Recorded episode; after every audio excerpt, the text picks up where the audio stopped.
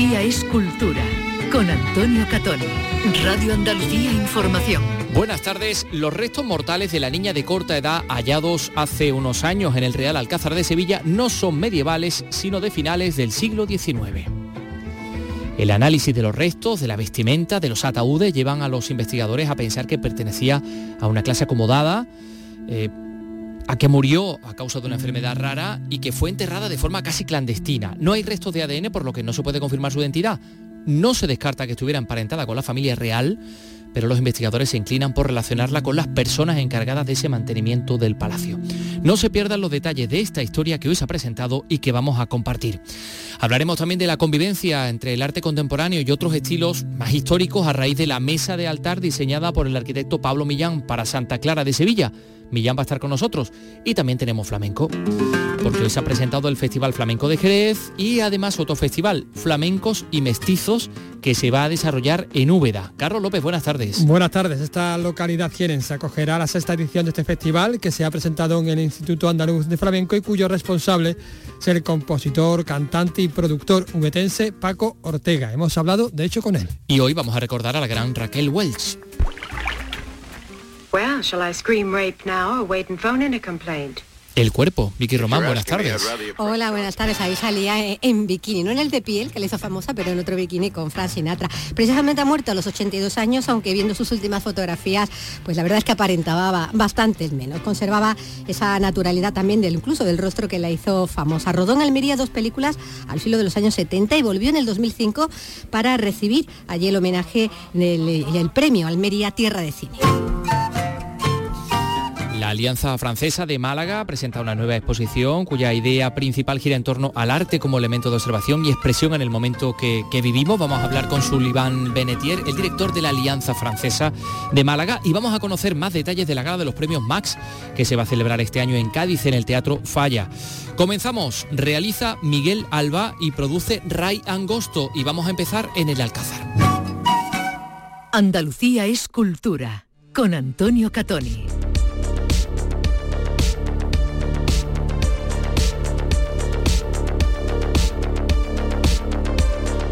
Nos encontramos en la planta primera de la casa 6 del patio de banderas y aquí nos encontramos pues eh, los restos de toda la osamenta de una niña de 4 a 5 años que fue hallada hace tan solo unos años en la capilla gótica del Palacio del Alcázar. Esa niña que aparecía en un primer momento, eh, algunos indicios, digamos, a primera vista nos hacían pensar en época medieval.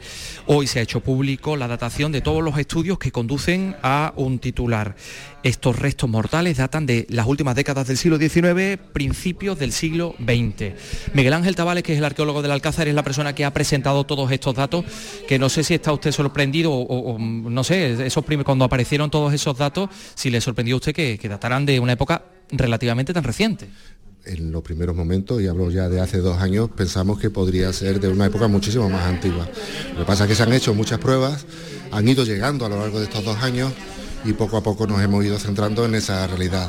Al principio el carbono 14 ya nos estaba diciendo que era finales del siglo XIX o principio del XX, después en análisis del calzado, de, la ropa, de, todos los elementos que rodeaban el enterramiento, pues nos fue asentando poco a poco en, esa cronología y en esa, en esa realidad. De todos los estudios que se han hecho, ¿cuál ha sido el más determinante a la hora de establecer esta horquilla finales del 19, principios del 20?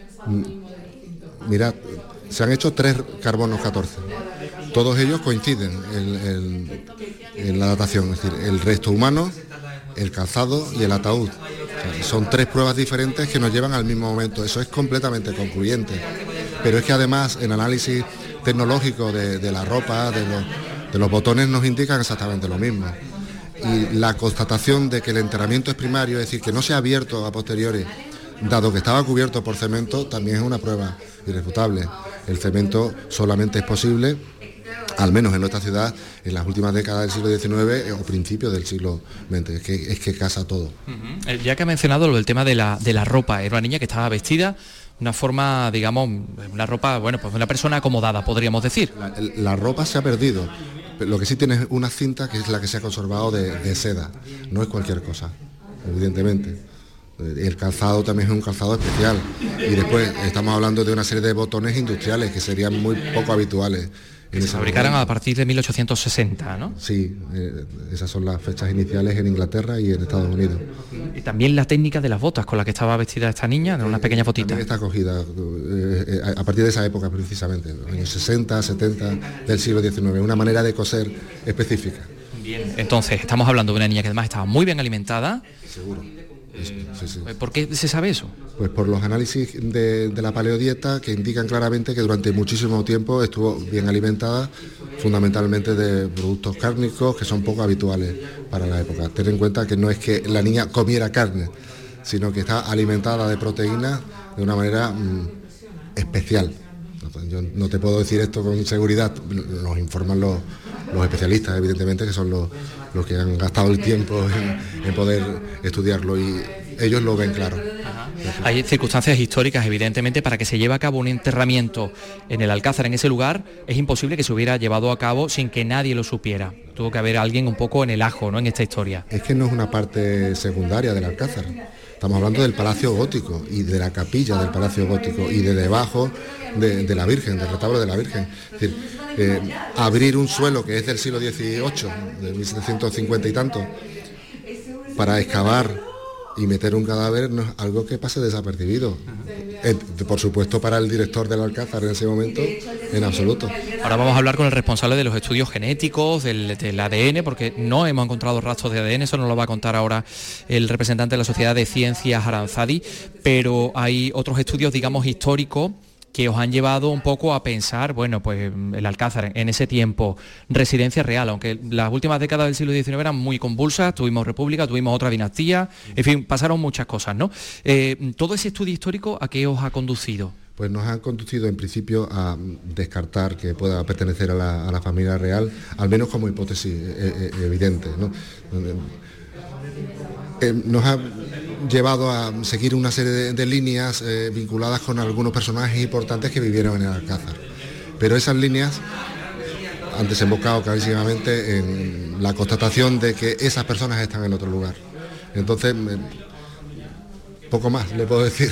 Bien, vamos a acercarnos a, estos restos donde vemos efectivamente ahí en la zona del cráneo quedan algunos restos de, pelo, pelirrojo, ¿ah? de color rojizo. Rubio, ese color oscuro lo da la, suciedad, la grasa. Y, y, ahí en el cráneo es donde se detecta la causa de la muerte de esta niña. Esta niña, como decíamos, recordamos que estaba metida dentro de un eh, sarcófago de plomo utilizado en época de epidemia, siglo XIX, cólera, eh, fiebre amarilla, hubo varias, pero encontráis que la causa de la muerte estaba dentro de su cráneo. Sí, eso se lo puede contar mejor el, especialista en, el asunto, pero es una enfermedad vascular eh, bastante extraña, según la, biografía médica disponible. Bueno, pues vamos a preguntarle a Juan Manuel Guijo de la Sociedad de Ciencias Aranzadi que ha dirigido este trabajo. Eh, Juan Manuel, estábamos hablando de la causa de la muerte. ¿Exactamente cuál fue?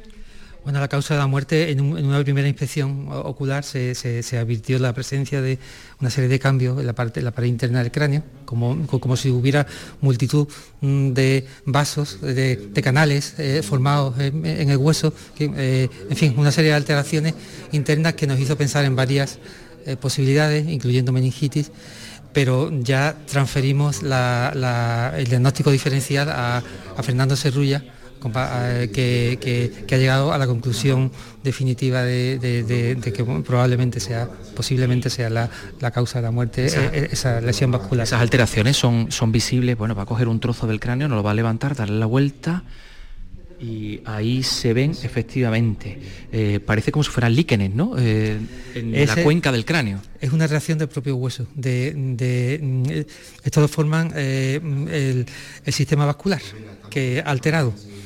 Entonces, claro, eso es lo que explica esta formación de hueso. Aquí se ve también.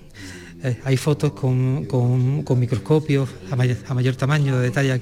Aquí se ven también el frontal. Perfectamente eso. Son unas alteraciones que nos está indicando eh, con el dedo meñique que, son perfectamente observables.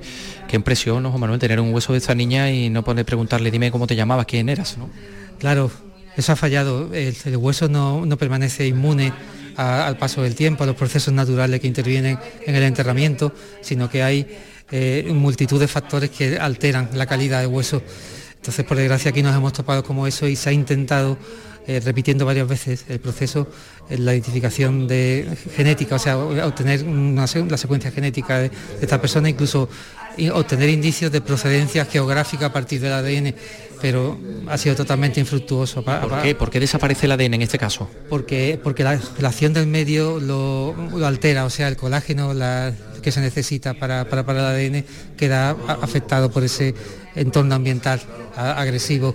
Y aquí teníamos además el plomo, el ataúd. El plomo es eh, lo, que, lo que más impactó a los investigadores cuando, cuando mm, se les planteó la, investigación ellos ya sabían que iba a haber problemas y efectivamente los, hubo. No sé, pero a simple vista la verdad que están muy ennegrecidos, sobre todo los huesos de la pequeña, de la, de la cadera, ¿no? Tan, tan pequeñita, y los huesos, el hueso más largo, el fémur. Eh, de todas maneras, los, los, el cromatismo de los huesos obedece a, mm, por un lado, en, alguna zona al contacto con el plomo, que lo, blanquea, luego en, otras zonas son restos de, material orgánico, de, la propia niña, como en la, zona pélvica, material orgánico. No se ha querido limpiar porque mm, eh, se ha limpiado de forma selectiva los huesos, parte del hueso, pero no todo, para conservar siempre evidencias por si en el futuro nuevas tecnologías, nuevos análisis pueden revelar más cosas, pero no hay otras patologías visibles aparte de la que, bueno, lesiones dentarias comunes de, hoy en día, de caries, tal, pero... Hay caries, ahí vemos una muela señal, eh, separada, aquí, también vemos caries en una muela que nos está señalando en la mandíbula. la eh, dentición temporal, lo, que estáis viendo aquí... Estos son los dientes de leche todavía. Todos estos son dientes de leche y aquí está asomando el primer temporal eh, permanente, en la primera muela. Entonces, considerando que esta muela sale a los seis años aproximadamente... Eso es lo que da la datación de la edad de la niña. Y, que una de las muelas de, arriba eh, se ha desprendido, vemos el estado de desarrollo, ves que no tiene las raíces todavía. Entonces, viendo el tamaño que tiene este diente, la, parte del diente que se ha formado, llegamos a un diagnóstico de edad bastante, con bastante precisión. Fascinante. En los niños se puede saber la edad, puede, puede variar dos, tres semanas, eh, eh, pero con mucha precisión sabemos la edad. No sé si sobre ese material que está allí metido como en unos tuppers, en unos habéis tenido que actuar también, hay trozos de madera, hay trozos de plomo, ¿no? Podemos acercarnos allí para, para verlo. Decíamos restos de la madera del ataúd, que parece tabaco, ¿no? Está tan deshilachado. Eh, en restos de tejido, el poco que quedaba, Palacio Gótico. Quedaba una cinta de... Ah, aquí está el calzado el calzado que, ha sido uno, de los elementos que nos ha permitido fechar, pues, las técnicas de, confección, eh, cómo ha sido cosido, etcétera, son, define eh, claramente final del siglo XIX aproximadamente. Están aquí también los famosos botones que probablemente fueron elaborados en, no sabemos si en Inglaterra, están aquí. Eh, bueno, en cuanto que están confeccionados con unas técnicas que aparecen en, una, en fecha de, 1860 y tanto en adelante, claro, eso, nos está situando en una cronología después de esa fecha. O sea, es la técnica de fabricación la que ubica temporalmente a, los botones. Muy, son muy eh, frágiles. Aquí dentro. Bueno, son, son botones de aspecto de nácar, pero, de nácar. pero que se desprenden, están, son muy frágiles. Sí. Eh, todos estos son los elementos que se han utilizado y que se han analizado para llegar a estas conclusiones sobre la, sobre la niña. Muchas gracias, Juan Manuel. Eh, Juan Manuel Guijo de la Sociedad de Ciencias Aranzadi. Terminamos esta conexión preguntándole, más, que preguntando, afirmando eh, ante Miguel Ángel Tavales que a esta niña la tuvieron que querer mucho. Por el sitio donde está enterrada, evidentemente, por el gasto también por los indicios de, la alimentación a lo largo de su vida, incluso por alguna flor que ha aparecido en, el contexto, pues está claro, no era alguien descuidada ni muchísimo menos. Había eh, flores marchitas, todavía se conservaba algo. una, flor, sí. No, sé si han llegado al extremo de saber qué flor era. No, no. Ya, eh, ya, eso es nota. Muchas gracias, Miguel Ángel. De nada. Bueno, eh, y, y, ahora pues vamos a felicitar a Román Fernández Vaca, que es el alcaide eh, Román, eh, enhorabuena por esta investigación que continuará su curso, ¿no?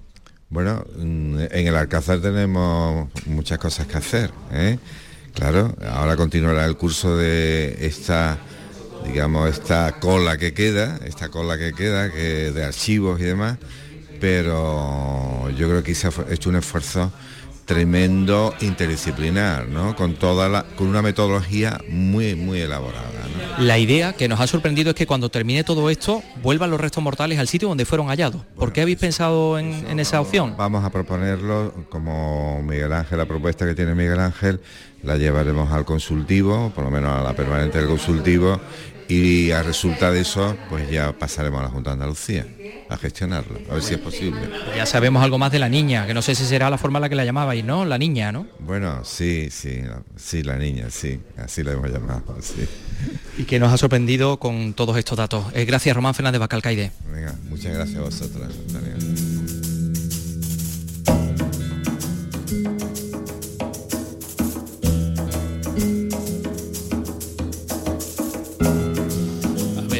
López, ¿qué reflexión te ha suscitado todo esto que has escuchado, que te he visto muy interesado?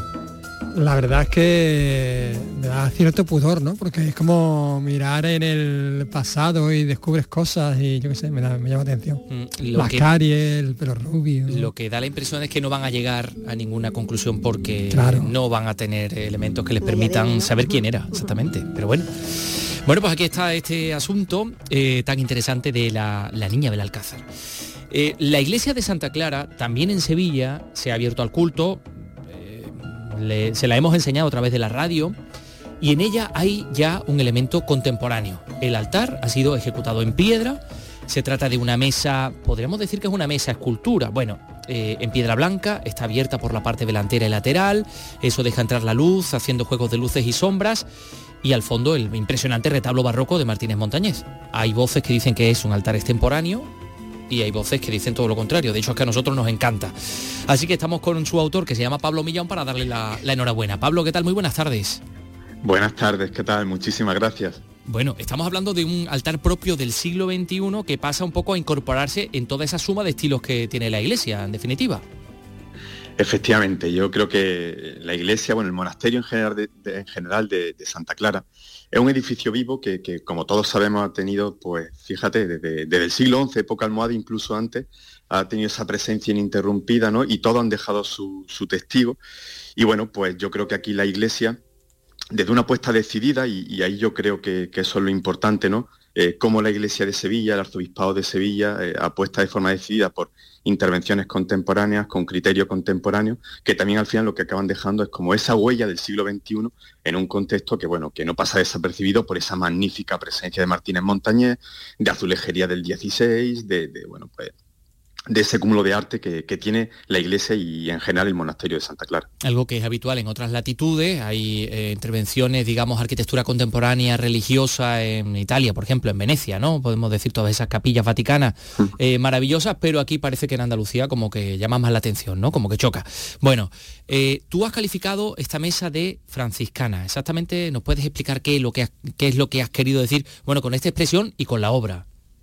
Efectivamente, bueno, eh, fíjate que, este monasterio, una de las cosas más excepcionales que tiene es que eh, fue fundado estando Santa Clara viva, es decir, Santa Clara eh, en el siglo XIII se entera, de hecho dice literalmente la crónica, de, de, la existencia de un grupo de mujeres que quieren vivir su estricta doctrina y piedad. Es decir, que ya en siglo XIII recién muerto San Francisco, viva Santa Clara, ya se funda este grupo de mujeres, con lo cual, claro, la presencia franciscana es tan importante dentro de este ámbito que, que, bueno, pues esto requería que no nos podíamos ir a un mármol, no nos podíamos ir a una piedra o a un revestimiento con cierto carácter de una presencia eh, de lujo o de cierto que, sino nos teníamos que ir posiblemente a el elemento más sobrio que la naturaleza nos, nos, pudiera dar. ¿no? Entonces hemos buscado lo que se llama literalmente una piedra de campo. Hemos ido por una caliza blanca eh, cortada a sierra, eh, que bueno, que encontrarla no fue fácil porque eh, una piedra de, estas dimensiones, pensemos que el altar en su, toda la pieza completa pesa más de 2.000 kilos. ¿De dónde es? Bueno, pues, eh, esta es de Porcuna, la piedra de Porcuna, eh, de Jaén.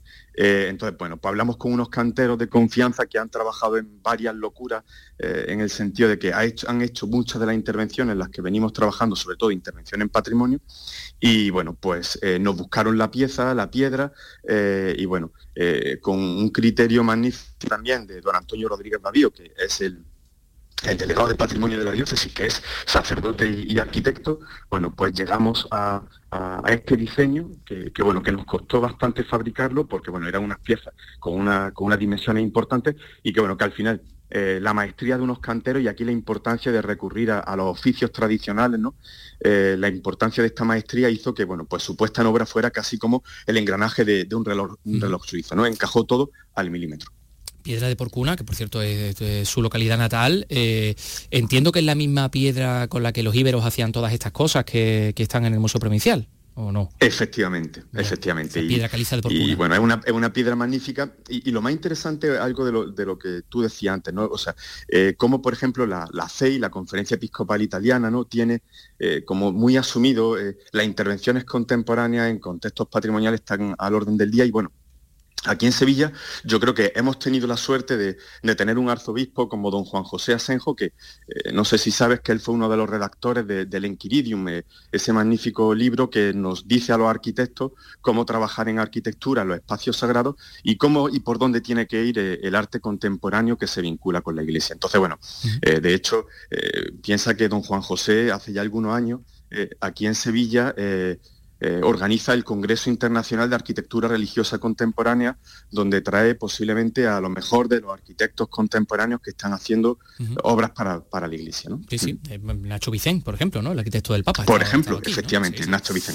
bueno, eh, Pablo Millán, mm, decimos enhorabuena por ese altar. Em, última pregunta y, y te pido una respuesta breve porque sé que estás en este momento, además, eres el encargado porque ganaste su estudio, ganó el proyecto para hacer la última fase del convento de Santa Clara, que pertenece al ayuntamiento, aquí estamos hablando de otro, de otro dueño, y cómo está, cómo está en, estos momentos, en qué punto se encuentra esa fase de restauración, la última. Pues mira, acabamos de hacer eh, el levantamiento y fotogrametría de todo el complejo, se acaba de terminar ahora mismo, y ahora estamos justo en el proceso de diagnosis, la detección de todas las patologías que, tiene la construcción, que son importantes, todas son resolubles y, yo creo que con acierto, sobre todo buscando una conservación estricta de los elementos patrimoniales, se va a, se va a llegar a, a un resultado magnífico que esperemos pronto podamos estar en obra. Estamos seguros. Bueno, pues muchas gracias por estar con nosotros, Pablo Millán, Muchísimas gracias de esa mesa de altar y, bueno, también autor de ese proyecto de restauración. Un saludo. Son las 3 y 22 minutos, enseguida les vamos a hablar de flamenco. En el Boulevard. Andalucía es cultura, con Antonio Catón.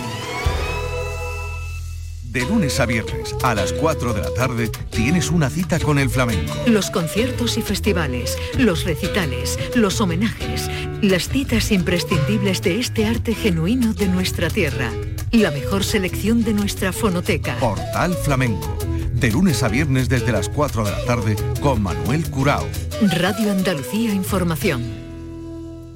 Andalucía es cultura con Antonio Catoni. En el boulevard de los sueños rotos vive una dama de poncho rojo, pelo de plata y carne morena, mestiza ardiente de lengua libre, gata valiente de piel de tigre, con voz de rayo de luna llena. Joaquín Sabina, Hombre, esto nos lleva a Úbeda. Esto nos lleva a Úbeda. Todos los caminos nos llevan a Úbeda. Todos los caminos nos llevan a Úbeda. Sí, porque va a coger la sexta edición del Festival Flamencos y Mestizos que se ha presentado hoy en la sede del Instituto Andaluz de Flamenco y tú has acudido, te has encontrado allí con el gran Paco Ortega. Me, he encontrado con el gran Paco Ortega que dirige el, festival, también me he encontrado bueno, con el director del Instituto Andaluz de, de Flamenco con Cristóbal Ortega. exactamente, y con la responsable de cultura del Ayuntamiento de Úbeda, Elena Rodríguez. He hablado con ellos, vamos a escucharlos también.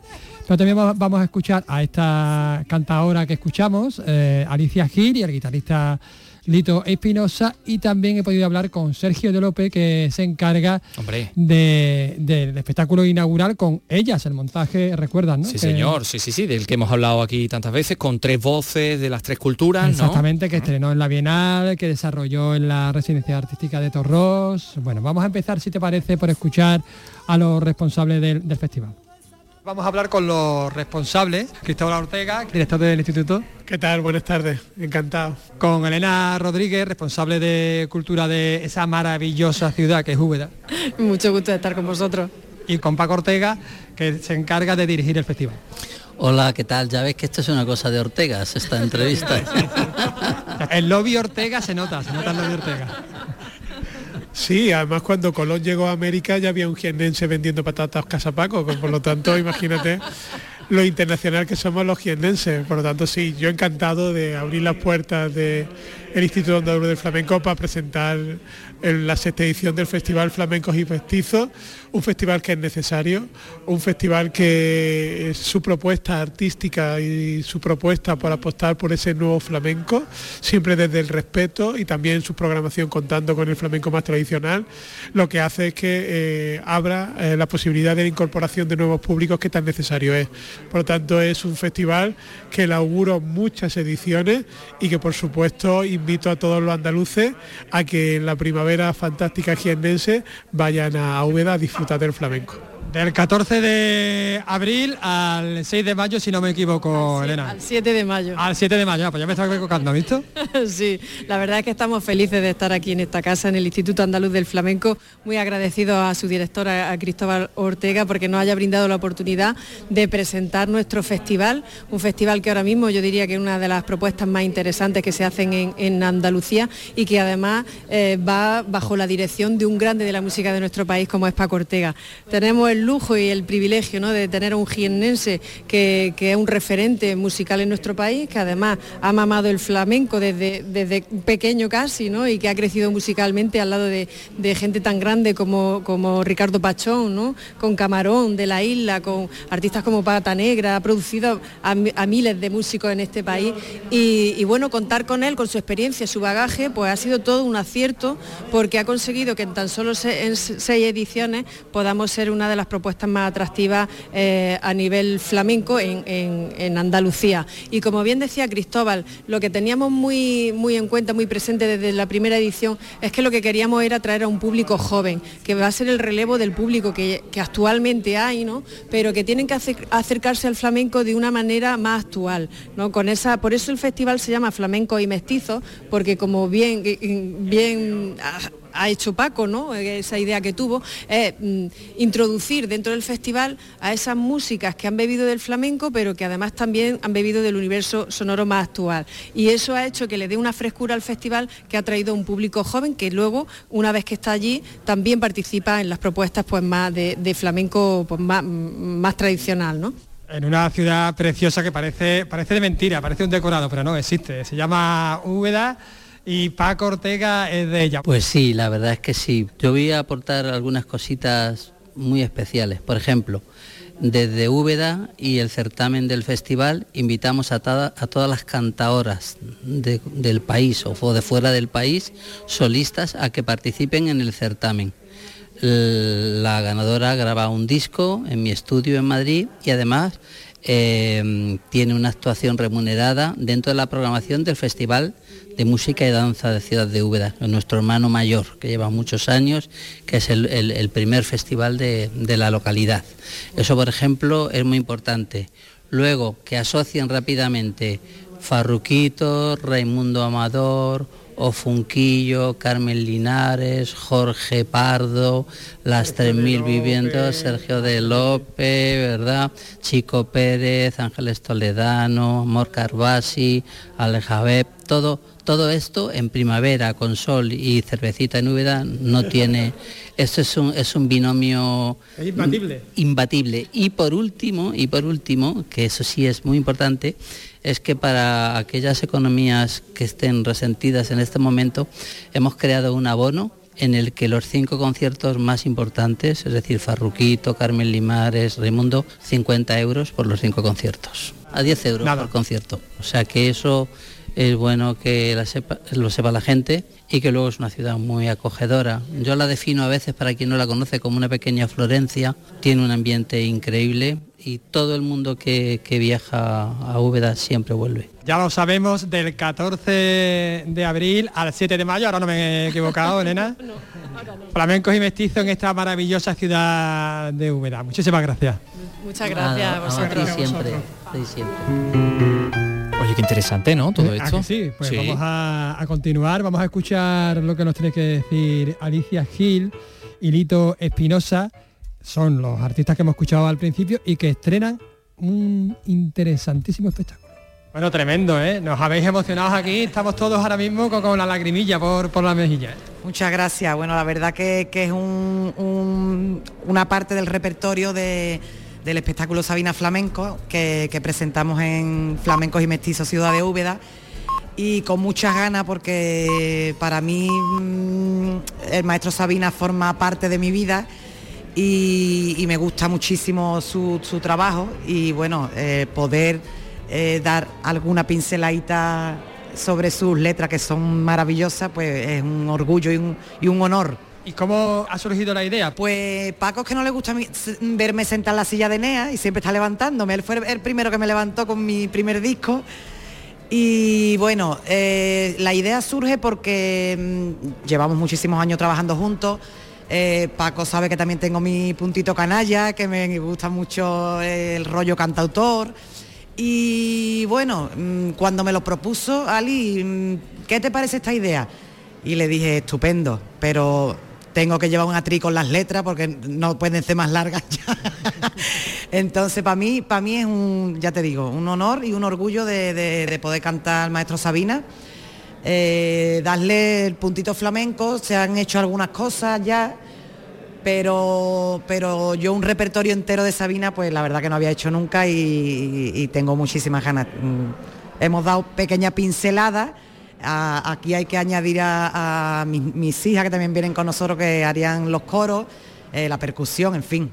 Mm, Porque hay que recordar que son 16 temas, que no son, que no es ni una ni, ni dos canciones. ¿Ha sido complicado adaptar Sabina al flamenco, a la estructura flamenca?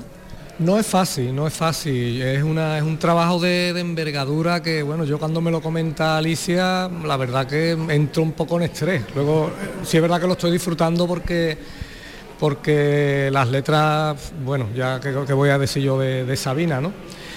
Y, y en lo de adaptarlo al flamenco, ya, mm, ya la voz de Ali tiene mucho de eso, porque la voz y las maneras es algo fundamental, fundamental para que algo suene flamenco. No es solamente... mm, eh, hay gente que piensa que una canción le mete unas palmas y una guitarra ya es flamenco, y no es así. Flamenco tiene una- unas maneras y para tener esas maneras hay que haber, hay que haber vivido eh, eh, ese mundo durante mucho tiempo. Paco sabe que ella está en un gran momento, que ella es una artista versátil, lo sabe desde hace mucho tiempo. Y yo creo que, que es una idea muy, muy bonita, por supuesto, y muy acertada. Yo lo estoy disfrutando, la verdad. Hoy es, eh, dais una pincelada, pero ¿cuándo estrenáis en, en Úbeda? Estrenamos el día 22 de abril. Ay, no me acuerdo de la localización, que es un- uno, uno de los sitios maravillosos que tiene Úbeda. porque, porque Úbeda es un museo al aire eh, libre y es una maravilla. Y hay una página además que se llama Flamenco y mestizo ciudaddeúbeda.com. Ea, mira que bien se lo, no lo sabemos. Y ahí están toda la información. Pero bueno, que a finales de abril vamos a dar. ¿Y por qué no? No sé, eh, ¿esto se puede convertir en, un disco, en un disco físico? Pues sí, eso es lo que quiere Paco, es, en eso estamos, ahí estamos, a ver si, si tiramos para adelante. La verdad que, que, mm, a mí me apetece, a Paco le apetece, y bueno, en el momento que se enjarete, como decimos por aquí, ¿no? Que se enjarete todo bien y, que todos esos temas los, los haga un poquito más míos, pues yo creo que sí, que se convertirá en disco, claro. Y todo lo disfrutaremos. Bueno, muchísimas gracias y a disfrutar de este Sabina Flamenco con Alicia y con Lito. Muchísimas gracias. Gracias, gracias a vosotros. Que el maquillaje no apague tu risa. Que el equipaje no lastre tu sala. Que el calendario no venga con prisa. Que el diccionario detenga las balas. La hemos escuchado hablar y ahora la estamos escuchando, Estamos escuchando cantar en directo. Esto lo has grabado tú. Eso lo he grabado yo, que lo he grabado. sí. Que gane el quiero la guerra del puedo. Que los que esperan no cuenten las horas. Que los que matan se mueran de miedo. La metió por alegría de Cádiz. me pille bailando, que el escenario me tiñe a la ni cuándo, ni siento volando, ni ayer ni mañana, que el corazón no se pase de moda, que los otoños me dora la piel. Que cada noche sea noche de boda, que todas las lunas sean lunas de miel. Que todas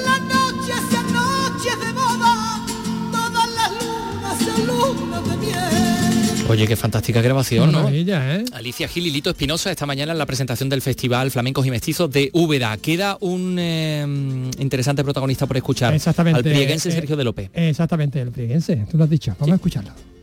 Presentas ellas el eh, espectáculo que estrenaste en, en la Bienal. Bueno, una maravilla de espectáculo todos aquellos que tuvimos la oportunidad de verlo en el Alcázar. Súper contento porque la verdad que era una apuesta mía personal de un espectáculo de gran formato con artistas internacionales de Israel, de Marruecos, con todo lo que eso conlleva ¿no? y las dificultades que puede a priori conllevar el mover un espectáculo de, esa índole.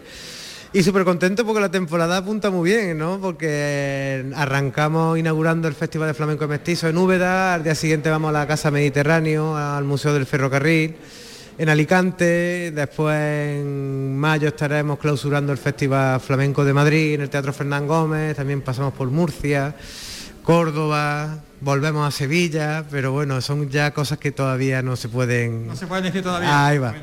Avanzamos ya que, que- que volveréis a, a Córdoba y a, y a Sevilla. Bueno, ¿y cómo es eh, trasladar este efectivamente espectáculo de gran formato? Porque Somos siete artistas, ¿no? Sois ¿De escena? siete artistas, incluidas la- las tres cantantes, una de Israel. Bueno, de Israel que iba aquí en Sevilla, en realidad. No, no, Porque no, vivía, vivía, Ah, vivía. en Sevilla, Amor se ha ido de, de Sí, Sevilla. vive en. Jerusalén. Bueno, pues de, de Jerusalén a, a Jaén. y su antepasado eran andaluces y por eso esa conexión tan fuerte que tiene con, con Además se Sevilla. nota que sí. Sí se nota. Además que una de las cosas que me hace gracia del, título del festival, gracia en el buen sentido, ¿no? Del Festival de Flamenco y Mestizo, es que el título está puesto porque, bueno, flamenco y mestizo, que por diferenciarlo del flamenco tradicional, pero el flamenco tradicional en su origen era mestizo. Así que puede ser redundante, ¿no? Y me parecía curioso. Y por supuesto no nos olvidamos de la gran Ángeles Toledano que va a tocar con vosotros, pero también toca, tocará con, con Chico Pérez, si no me equivoco, ¿no? Exactamente, ella Ángela de Jaén, aunque reside en Madrid, y bueno, está en su tierra, ¿no? Junto a Chico y, y la verdad que está en un momento Ángeles dulce, está tirando para arriba y para mí es un lujazo que pueda estar conmigo, ¿no? Bueno, te lo pregunté la primera vez que presentaste el proyecto, te lo vuelvo a preguntar, Sergio. Ellas, estáis girando, pero ¿cuándo se va a convertir en disco? Uf, pues se lo podríamos preguntar a Paco Ortega, ¿no? Que es el director de Flamenco Mestizo, ¿no? Sería una buena pregunta. Pues si ahora lo veo, se lo voy a preguntar porque es tener el estudio más fácil posible. Yo ojalá, porque es algo que se quedaría ahí para siempre, ¿no? Después tra- puede trascender más, menos, pero al menos que quede, ¿no? Porque ya que no hemos pegado el currazo y el esfuerzo y la energía, al menos que, que la gente lo pueda disfrutar y que las generaciones posteriores lo puedan disfrutar, ¿no? Eso se trata. Muchísimas gracias. Muchas gracias. que no se ocupe de ti el desamparo, que cada cena sea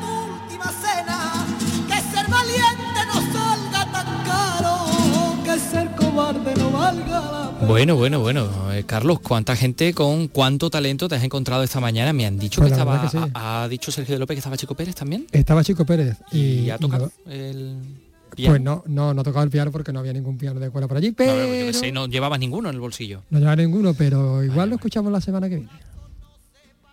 Porque Sí, ha grabado sí, algo. Porque he grabado algo. O sea, que ha tocado algún instrumento. Ha hecho música. no, no, no ha hecho música, no ha hecho música. Pero bueno, ah, qué bien, bien, bien. que, que has hablado hoy. Ah, pues me encanta, me, me encantaría Que escucharlo además- porque es muy además- bueno. Sí, además va con Ángeles Toledano. Ángeles Toledano repite en, dos en dos espectáculos. Con Sergio de López y con Chico. ¿Vas a ir al Festival Flamencos y Mestizos? Pues la verdad es que me gustaría. Pensaba que ibas a responder, no lo confirmo, pero no lo descarto. Estoy esperando que me invites. Ya. Oye, eh, te voy a invitar a la Alianza Francesa de Málaga. ¿te parece? Sí, es interesantísimo.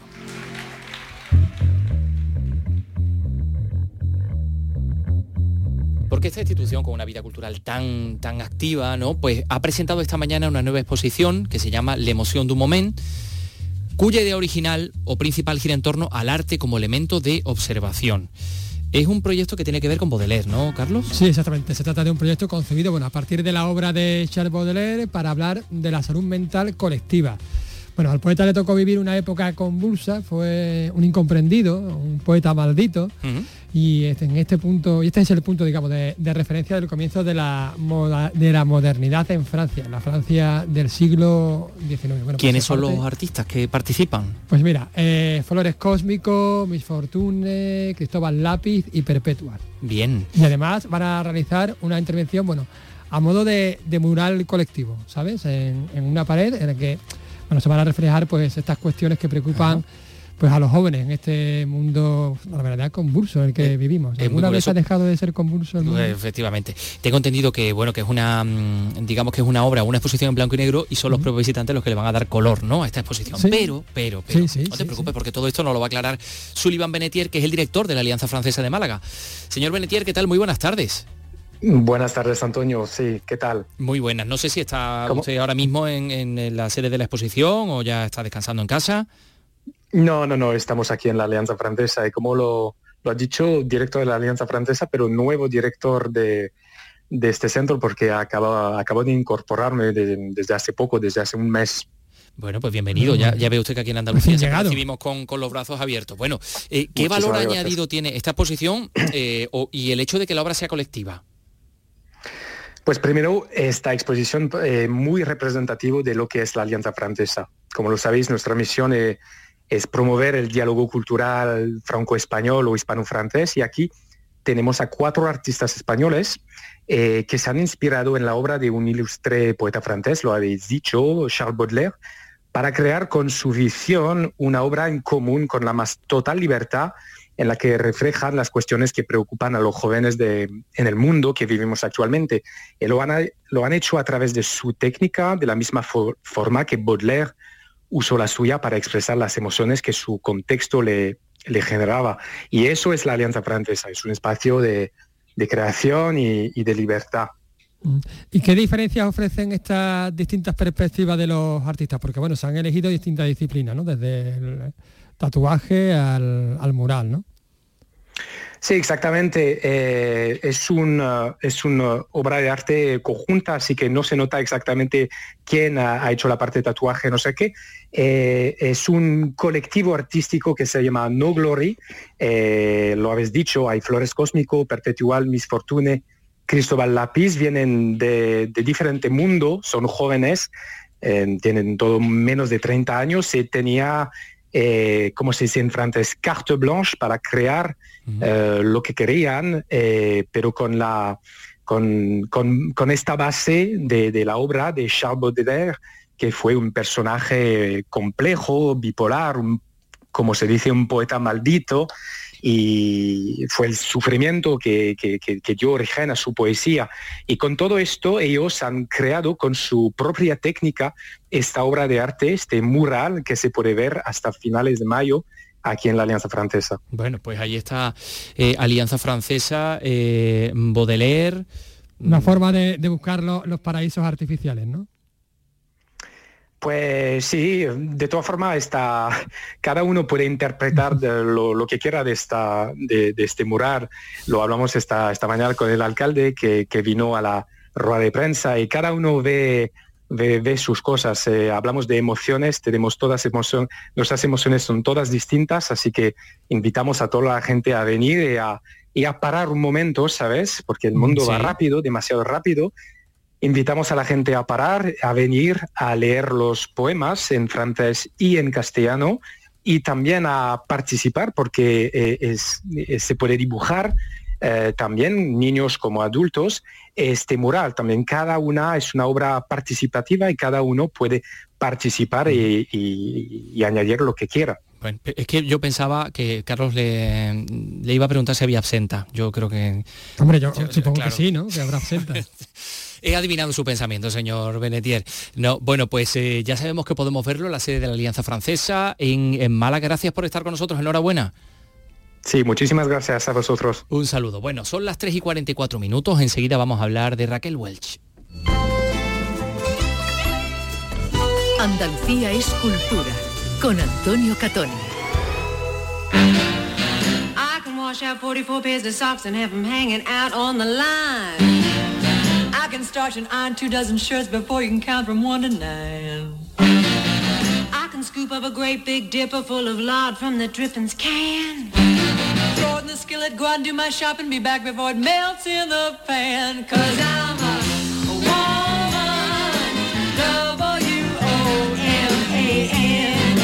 que cantaba muy bien. Sí, mira, se cogía Era un bien poco con mocatriz, Cher, ¿eh? ¿no? Entonces era mocatriz, modelo, cantante y actriz. sí. Bueno, pues se pillaba bien con, con Cher, que tenía otro físico también espectacular. Es que la estamos escuchando a las dos. En el show de Cher. Esta a.m. es. And then lay down at 5, jump up at 6 and start all over again. Cause I'm a Bueno, Welch y Cher en este, en este tema. Eh, la actriz ha fallecido, como saben, a los 82 años. Que claro, viendo sus últimas fotos parecía que, que tenía bastantes menos, ¿no? Con, consideraba la naturalidad de ese rostro, el, el cuerpo por el que acabó siendo conocida, un modo ciertamente Vicky reduccionista, ¿no? De, de hablar con ella. Sí, para, Eh, para una mujer ella. que era mucho más que un físico espectacular, y estamos comprobándolo. Por supuesto, ¿no? Porque es verdad que para el imaginario colectivo, Raquel Wells es la belleza primitiva y salvaje de aquel bikini de pieles con el que interpretó a una imposible mujer prehistórica en hace un millón de años.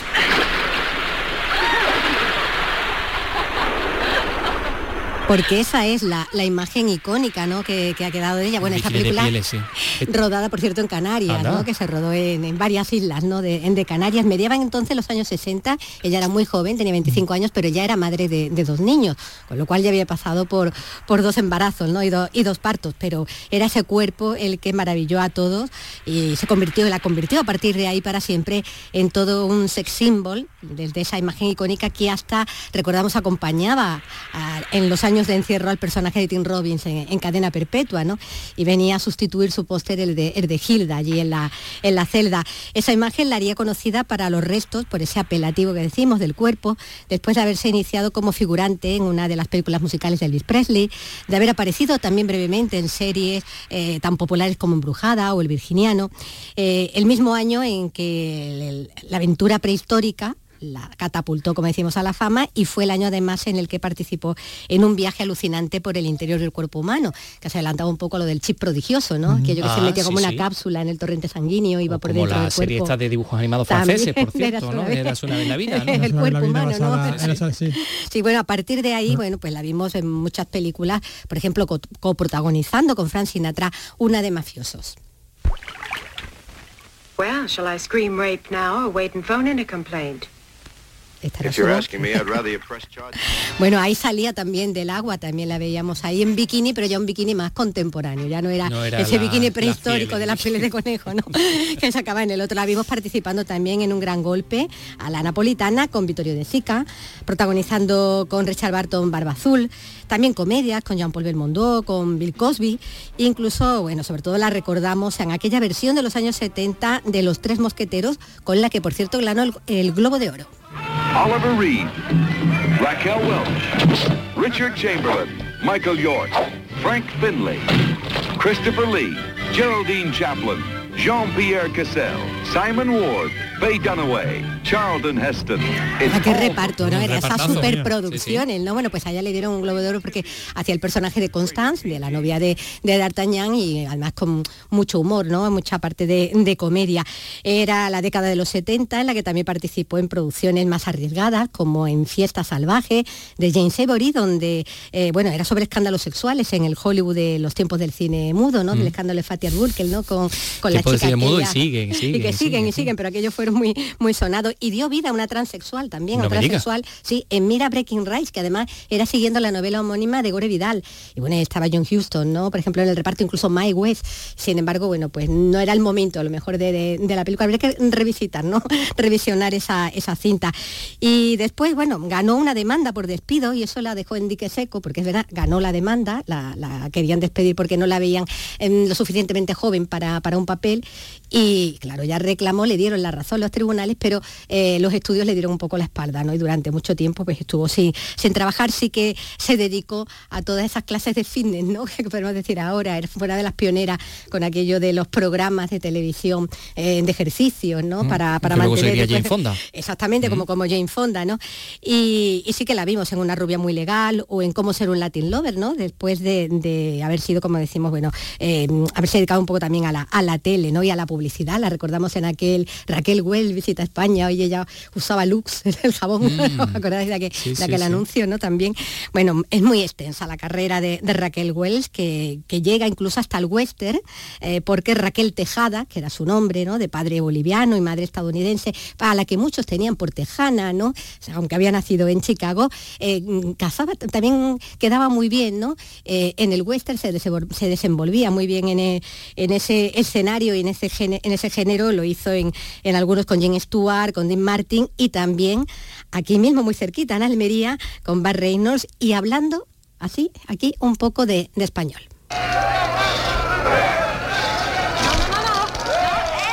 No, no, no demasiado cerca.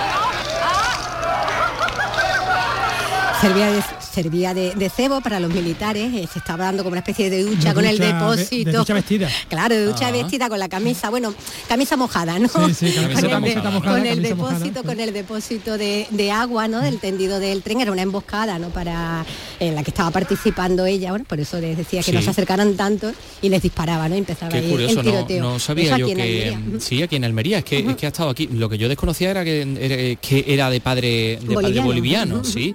Pues efectivamente en Almería. Bueno, era prima Vicky- de la que fue presidenta en, en- en Bolivia, de una de las que... Sí, creo que fue la primera presidenta, ¿no? En Bolivia o vicepresidenta en Bolivia. Ah, no, no, no, Tejada, no, también se llamaba. sabía. Pues eh, claro, Pero en Almería vino y estuvo rodando dos películas en los años 70, luego volvió en 2005 para recibir el homenaje, el premio Almería Tierra de Cine. Fíjate, esta es el- la información que ha elaborado nuestra compañera en Almería, Lola López. Apodada como el cuerpo por su deslumbrante belleza, la actriz norteamericana Raquel Welch deja tras su fallecimiento a los 82 años un legado de más de 30 películas. En 2005 recibió el premio Almería Tierra de Cine por su contribución a la difusión de la imagen cinematográfica de la provincia. La sex symbol hollywoodiense deja una huella imborrable en la memoria de varias generaciones. Rodó dos películas en Almería, 100 rifles en 1968, cuando cuentan los cronistas vivió un intenso romance con Sancho Gracia y el director del film decidió poner fin a la historia matando antes de tiempo al personaje del actor español.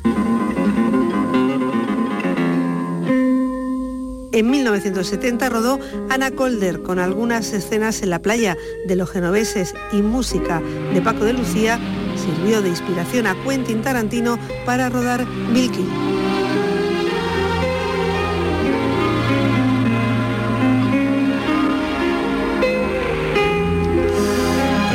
Lo tiene Lo cualquiera. hemos entendido todo, ¿eh? Claro, que, Claro fue- que sí. que rodó Kill Bill. Kill Bill. Eh, bueno, ahí está Raquel Welch. Mm, Vamos a seguir hablando de cine y de derechos humanos. Por, eh, o a raíz de una investigación de la Universidad de Málaga que pone de relieve la crimi- criminalización de las personas que trabajan en la protección de los derechos humanos. Atención, es algo muy curioso. Es un documental interactivo que se llama Defensoras en el laberinto, en el que quedan plasmadas esas conclusiones que esta tarde se van a, a exponer. José Valero nos lo cuenta. En España nunca se haya sentado en el banquillo ni, ni mucho menos condenado a, a ninguna organización no gubernamental por salvar vidas en la mar. Defensoras en el laberinto profundizan las causas y consecuencias de los patrones de esta criminalización a través de los relatos de tres defensoras de los derechos de los migrantes. En el documental se señalan los tres patrones de criminalización que se repiten. La criminalización de bulos y discursos de odio, el proceso de judicialización de los casos y las tramas burocráticas y de comunicaciones. Todo ello conlleva unas consecuencias terribles, apunta Ruth de Frutos, una de las creadoras de este proyecto. La Organización Internacional de las Migraciones calcula que hay más de 40.000 personas que han muerto en el Mediterráneo desde 2014 porque no hay nadie que las pueda salvar. Este proyecto ha sido financiado por el Fondo de Periodismo Transfronterizo en Europa.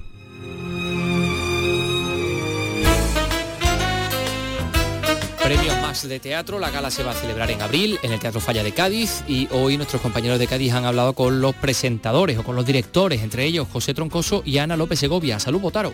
El talento gaditano va a estar presente en la gala de los Premios Max de Teatro el 17 de abril en Cádiz, al menos esa es la intención de sus directores, José Troncoso y Ana López Segovia, con la que hemos charlado hoy en Canal Sur Radio que se vea en esa gala eh, la idiosincrasia de, Cádiz, ¿no? del pueblo gaditano, en eh, la forma de, ver la vida que tenemos y en ese sentido, pues claro, eh, va, a tener cabida toda la cultura de Cádiz, la popular, la, digamos, la, la, que está más centrada, digamos, en las artes escénicas convencionales, digamos que va a estar, nuestra intención es que esté todo presente. Actor y actriz, directores escénicos se ponen al frente de la responsabilidad de una gala en un año de grandes acontecimientos en Cádiz que prepara ya el Congreso Internacional de la Lengua. Y esta noche en el Teatro de Maestranza de Sevilla esta ópera, Yenufa de Leos Janacek. Es el estreno. Carlos, tú has podido hablar con el director, eh, eh, la dirección, ¿no? El director musical, que es el, maestro alemán. Con el director musical Will Bumbo, que contextualiza así la obra de esta manera tan resuelta. Es una ópera molto nuova per il suo tempo, una delle primissime opere. Eh, dice que, la, que, es, es, una ópera absolutamente moderna. Es una de las primeras óperas no escrita en rima, sino que está escrita en prosa. Es un poco una especie de anticipación de la música minimalista, porque siempre hay unos pequeños núcleos de uno o dos compases que se repiten permanentemente eh, debajo del canto y en ese sentido tiene, tiene un, un, aspecto así como muy repetitivo que, que anticipa un poco el minimalismo. Eh, de, las primeras cosas que hizo fue tocando el órgano el Padre Nuestro de, de, y lo primero que le sorprendió fue la honestidad y la sinceridad de su música, ¿no? Y que le parecía increíble que nadie hubiese escrito con ese grado de honestidad hasta, hasta este momento. Una música completamente sincera en todas sus óperas. Las, las melodías de los cantantes son aparentemente muy simples, pero muy conmovedoras, sobre todo con un cast maravilloso como el que tenemos aquí. También hay, también hay leitmotivs en la música. No tantos como en Wagner, pero se encuentran en el primero, en el segundo y en el tercer acto breves leitmotivs. Eh,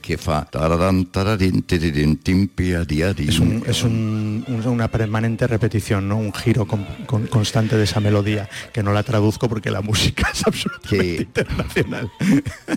Claro que sí, la música nos va Javier Menéndez era el que no, servía de, traductor, el director del Teatro Central, y claro, eso ya no lo traduce. Pues esta noche va a ser eh, el estreno, eh, creo que el sábado, sábado, a las 8 y el lunes a las 8. Eso es. Oye, pues mira, el lunes, pues, si quieres podemos hablar Ángel, eh, escuchar Ángeles Blancas, que que interpreta a Costelnicha, a la madrastra la, la malvada, la malvada Costel, bueno, malvada. Ah, la sacristana, sí, la asesina. Qué barbaridad. Bueno, pues nos vamos a ir con Juan Camacho. Todos dicen que es mentira que te quiero, porque nunca me habían visto enamorado. Yo te juro que yo mismo no comprendo por qué me fascina tu mirada. Hoy habría cumplido 76 años, nos dejó hace 40, y nos dejó muy joven, por tanto. Eh, comenzó en diversas agrupaciones, Los Ángeles Negros, Los Relámpagos, después eh, se hizo solista, eh, solista tras conocer a Juan Pardo, quien le propuso grabar un sencillo pues, de esta manera, ¿no? Y, y, en fin, luego fichó por la CBS, la crítica musical aplaudió su futuro, su prometedor futuro. Rápidamente nos ha pasado a nosotros nada más escucharlo, lo compararon con Nino Bravo, Camilo VI, en fin, todos los valencianos. Incluso a Juan Pardo también. Bueno, pues eh, aquí está Juan Camacho. Mírame, pues no hay nada más profundo ni más grande en este mundo que el cariño que te di lo recordamos con este Júrame del 76 y en el 75 mm, se presentaba en el Festival de Benidorm logrando la victoria, el festival en su edición número 17 con este A ti mujer.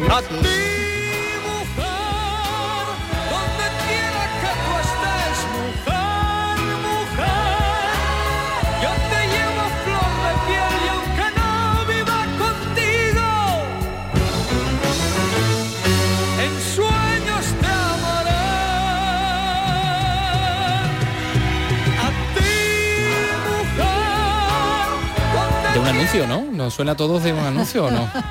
No sé si Suena- un tiene, tiene ese punto, que, que bien has dicho Benidorm. Sí, sí, yo Es creo que lo también suelo el decir, me lo Benidorm, dice todo sí, el Porque mundo. si todo el mundo lo dice mal y él lo Sí, dice sí, súper no, bien. pero lo dice perfecto. ¿eh? Por eso. sí, pero esta fue la, hablas con la- el propiedad. tema más conocido de, de Juan Camacho, de la tía mujer. Oye, que mañana hay más Andalucía Cultura aquí a las 3 de la tarde. Vale, Pues pues sí, sí. tendremos que Estará venir. Ray Angosto, que es la persona que nos prepara estos magníficos finales eh, apoteósicos del programa Andalucía Cultura. Miguel Alba probablemente también. eh, Carlos López. Sí, también. sí, sí, sí, estaré, estaré. También, hasta mañana. Mañana. Antonio Catoni, que es un servidor, también estará. Estaremos. Así que nada, mañana nos escuchamos. Adiós. Adiós. saberlo de tu vida, poco a poco la distancia fue más grande entre los dos. Tú cumplías aquel día 20 años y ocultabas en tu alma mi promesa de volver. Recuerdas que yo te amé y que en mis brazos fuiste mujer por triste